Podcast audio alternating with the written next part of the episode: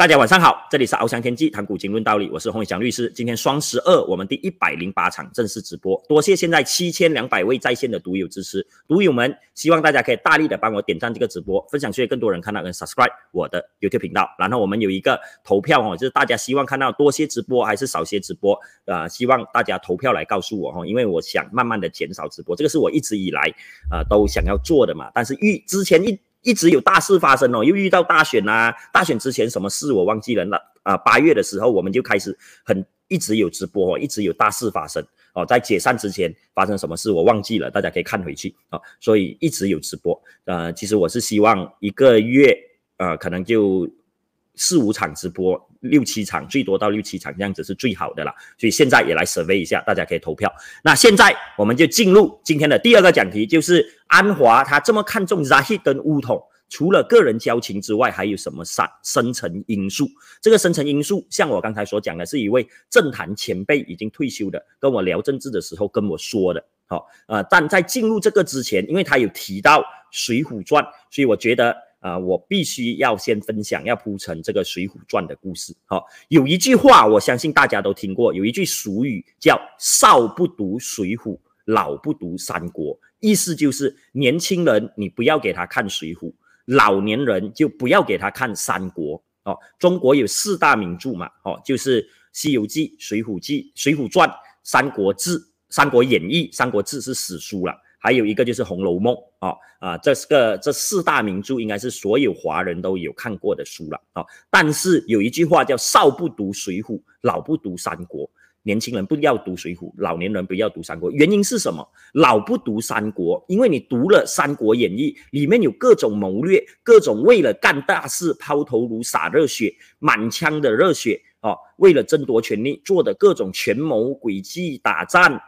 啊啊，各种交锋，你会看到满腔热血。但是你已经老了，已经时不与我了，你想要再干大事也提不出。也提不起劲了，所以你已经老年了。当然老是多老到老，其实到现在你六十多岁还算壮年哦。啊，现在的老应该是八九十岁了吧？哈，但是老马九十多岁可以做首相，所以也让很多老年人有了呃继位。所以老是自己来定义的哈。所以老不读三国，它背后的意思是因为你空有满腔热血，但你已经没有那个能力去执行了。已经时不与我了哦，廉颇老矣了，所以你只能徒呼奈何，这就是老不读三国的原因。那为何少不读水浒？这个是要重点讲的哦啊！大家有读过《水浒传》的读友发个嗨啦哦啊，《水浒传》很精彩啊，跟《西游记》跟《三国演义》一样精彩，《红楼梦》其实我觉得很闷哦。为什么？这么精彩的一部小说，他们全部都是小说，四大名著全部都是小说，不要以为是历史书哦，《水浒传》也不是历史书哦。为什么年轻人不应该读《水浒》呢？它的原因是《水浒传》太过灰暗，太过阴暗了。你看整个故事，这些宋江啊、林冲啊这些江湖豪杰，他们都是被压迫、被迫害、被打压，给这些当官的、给这些朝廷的人物欺负，然后他们被迫被逼。上梁山哦，所以这些好汉、这些英雄，你看，不管他们多么厉害，他们多么有智谋，多么有能力，武功多么高强，面对黑暗的政治，他们都是无力的，所以他们只能逃跑，被逼上梁山。梁山是梁山水泊哦，不是梁山伯哦，梁山水泊它是呃一个盗匪集聚集的地方，下面是湖，然后它有山，哈啊。那边是以前官府力所不及的地方，所以他们在那边可以立寨为王哦。你杀了人也好，呃，被诬陷了也好，你逃到那边，你基本上就可以获得自由。可是，如果《水浒传》只是讲这些梁山好汉他们怎样去对抗这个压迫，怎样在梁山泊集结，然后继续他们的满腔豪情壮志，那不可能年轻人不应该读啊。可是为什么会说少不读《水浒》？因为你看这些被逼上梁山的好汉，这些英雄，他们是被朝廷打压压迫的，是被这个不公的体制所迫害的，所以他们要血液走梁山，像林冲哦，要被逼上梁山。但是他们最后却是接受这个打压压迫他们的朝廷招安，变成朝廷的一个工具去出征打方腊。方腊是一个叛军哦。宋朝时期的叛军哦，然后这些梁山好汉被当作武器去打去出征方腊，结果没有一位是落得好下场的。好，所以你看，你满腔热血，你是被压迫的，然后变成你必须揭竿起义去做梁山伯的好汉。可是你当了梁山伯的好汉，你心心念念还是要这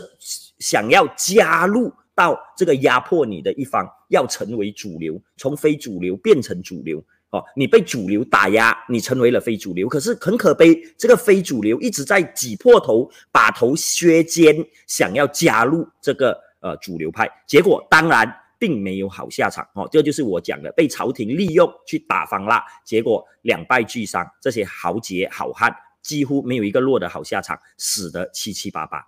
这样子的故事背景给年轻人读了会怎样？我还这么努力，这么我还这么奋斗，这么哦？你看政治哦，我们是无力的，我们是做不到事情的，最后只能跟他们同流合污，同流合污还会给他们利用，继续给他们打压，给他们压迫哦。所以这个。整个故事是很灰暗，所以是因为这个原因，所以少不读《水浒》，年轻人在入世未深的情况之下去读《水浒》，你会影响到他对整个未来的憧憬，会影响到他的愤怒，他的啊，他的奋斗，他的努力。好，啊，这个就是少不读《水浒》的原因。那我为什么突然耗费这么多时间在讲这个呢？因为我。呃，在跟一位德高望重的政坛前辈，刚才有提到嘛，哈，我不说他名字了，因为我也没有呃询问他可不可以公开他的名字，哈，啊，在谈起最近的政治的时候，他讲一个东西是我没有想到的，哦，也可是也是跟《水浒传》有关的，就是为什么安华在局势那么明显之下，很多读友都可以亲眼看得出，哦，就是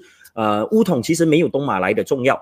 哦，东马是更团结的，乌统是分裂的，而且西马乌统只有二十席罢了，是弱中之弱。但是为什么安华要对扎希这么好，对西马乌统这么好？西马乌统二十席拿到六个部长，可以想一下是多么大的优待吗？为什么？我之前有讲解，从我的角度，哦，我认为最主要的原因就是第一，他跟阿曼扎希几十年的交情，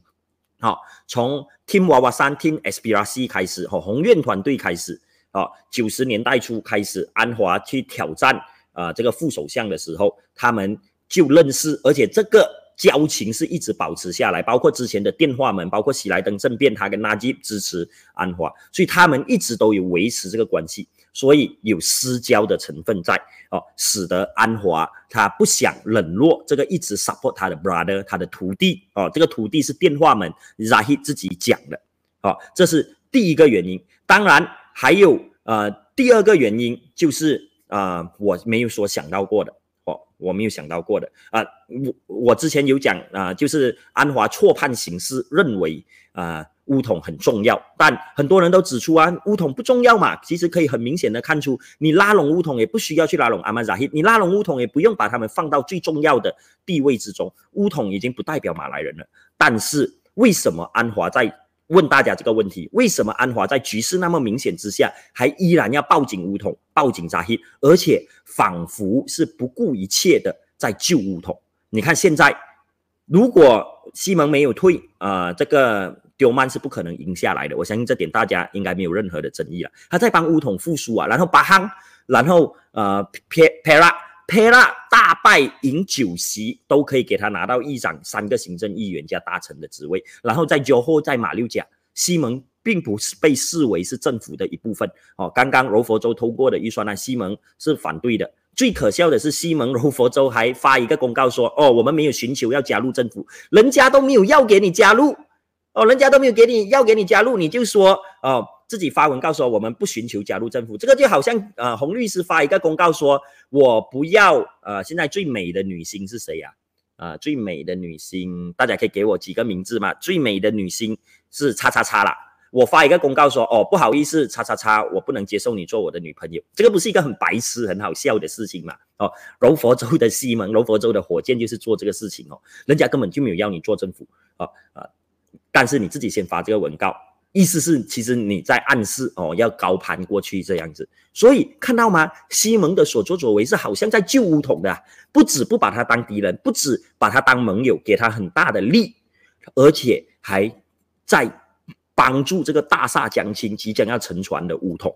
哦，所以这是很令人费解的事情哦。当然有人说你救乌统是为了不要让回教党不要让国盟做大，你这样子是错的。你越救乌统，你越这样子做，乌统就会越弱，与乌统会更丢失这些深蓝、深绿、深蓝的马来选民的支持。国门会更为强大，巴当斯赖的成绩、刁曼的成绩已经讲得很清楚哦，所以不要错判形势。但是，呃，我在跟这个前辈交谈了之后，他给我另外一个方啊，另外一个方向哦，可以说是茅塞，让我茅塞顿开，当头棒喝。他就是用宋江来讲《水浒传》的故事来讲。你看宋江，他面对的是打压他的朝廷，可是他心心念念还是想要回到朝廷里面。同样的，安华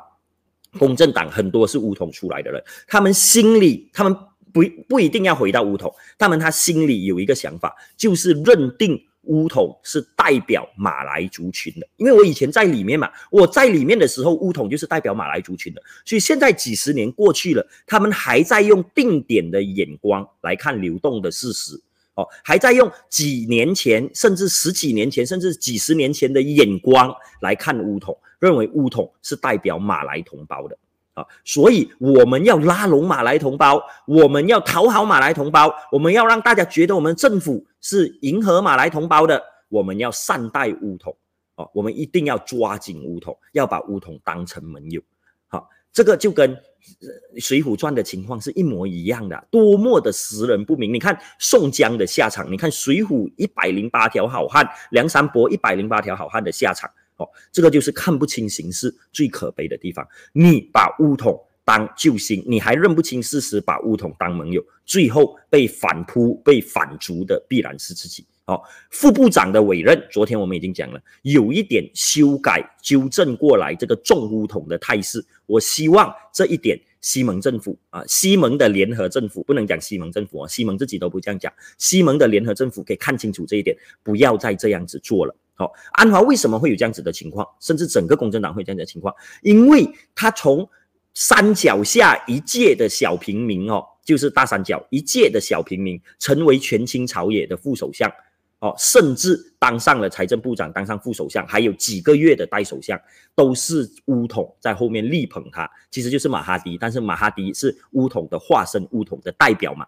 哦，给了他这个权利，所以他骨子里认定乌统。是正统，乌统是代表马来族群的。我公正党最多是走多元路线，我拉拢不到马来同胞的支持。这个想法跟老马跟马哈迪是一模一样的。马哈迪一直在跟你讲，我们一定要有一个马来人的政党来拉拢马来人的支持。你想一下，他们的想法是不是一模一样的？好，所以他自然，呃，以这个路线来看，他就觉得绝对不可以亏待乌统，要给他做最大、最最有代表性。哦，呃，这位前辈一跟我这样子讲，用这个宋江的故事，令我马上茅塞顿开啊！所以我在这边就跟大家分享一下了，哦，啊，但是呃，分享这个我必须讲，哦，这样子的想法根深蒂固，在很多人，包括不只是公正党，不只是安华，包括在很多西蒙支持都有这样子的想法，哦，乌统是代表马来人的，哦，我们必须要有乌统，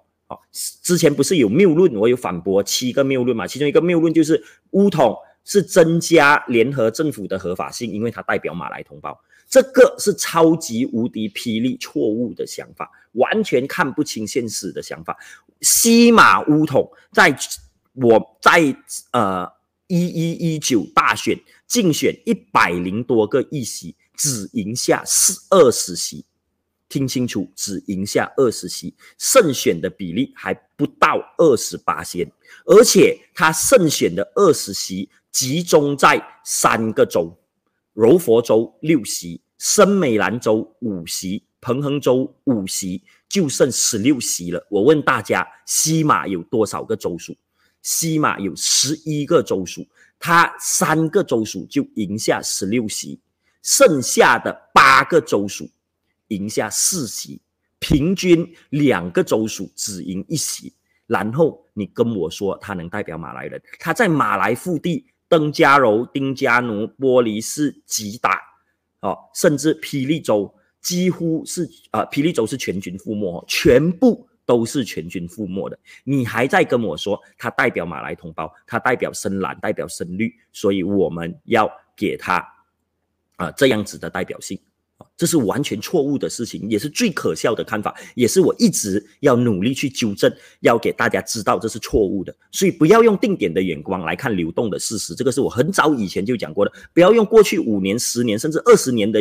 乌统来定义现在的乌统，乌统并不代表马来人哦，所以不需要让利这么多给乌统。哦，如果还看不清楚这一点，这是很可悲的哦。不过这一这一点我已经讲解过了，然后有讲题特别讲解过，这里就不重复了。所以特别把这个梁山伯啊，今天讲了两个历史故事哈，梁山伯、梁山好汉、梁山英雄的故事，然后加上这个呃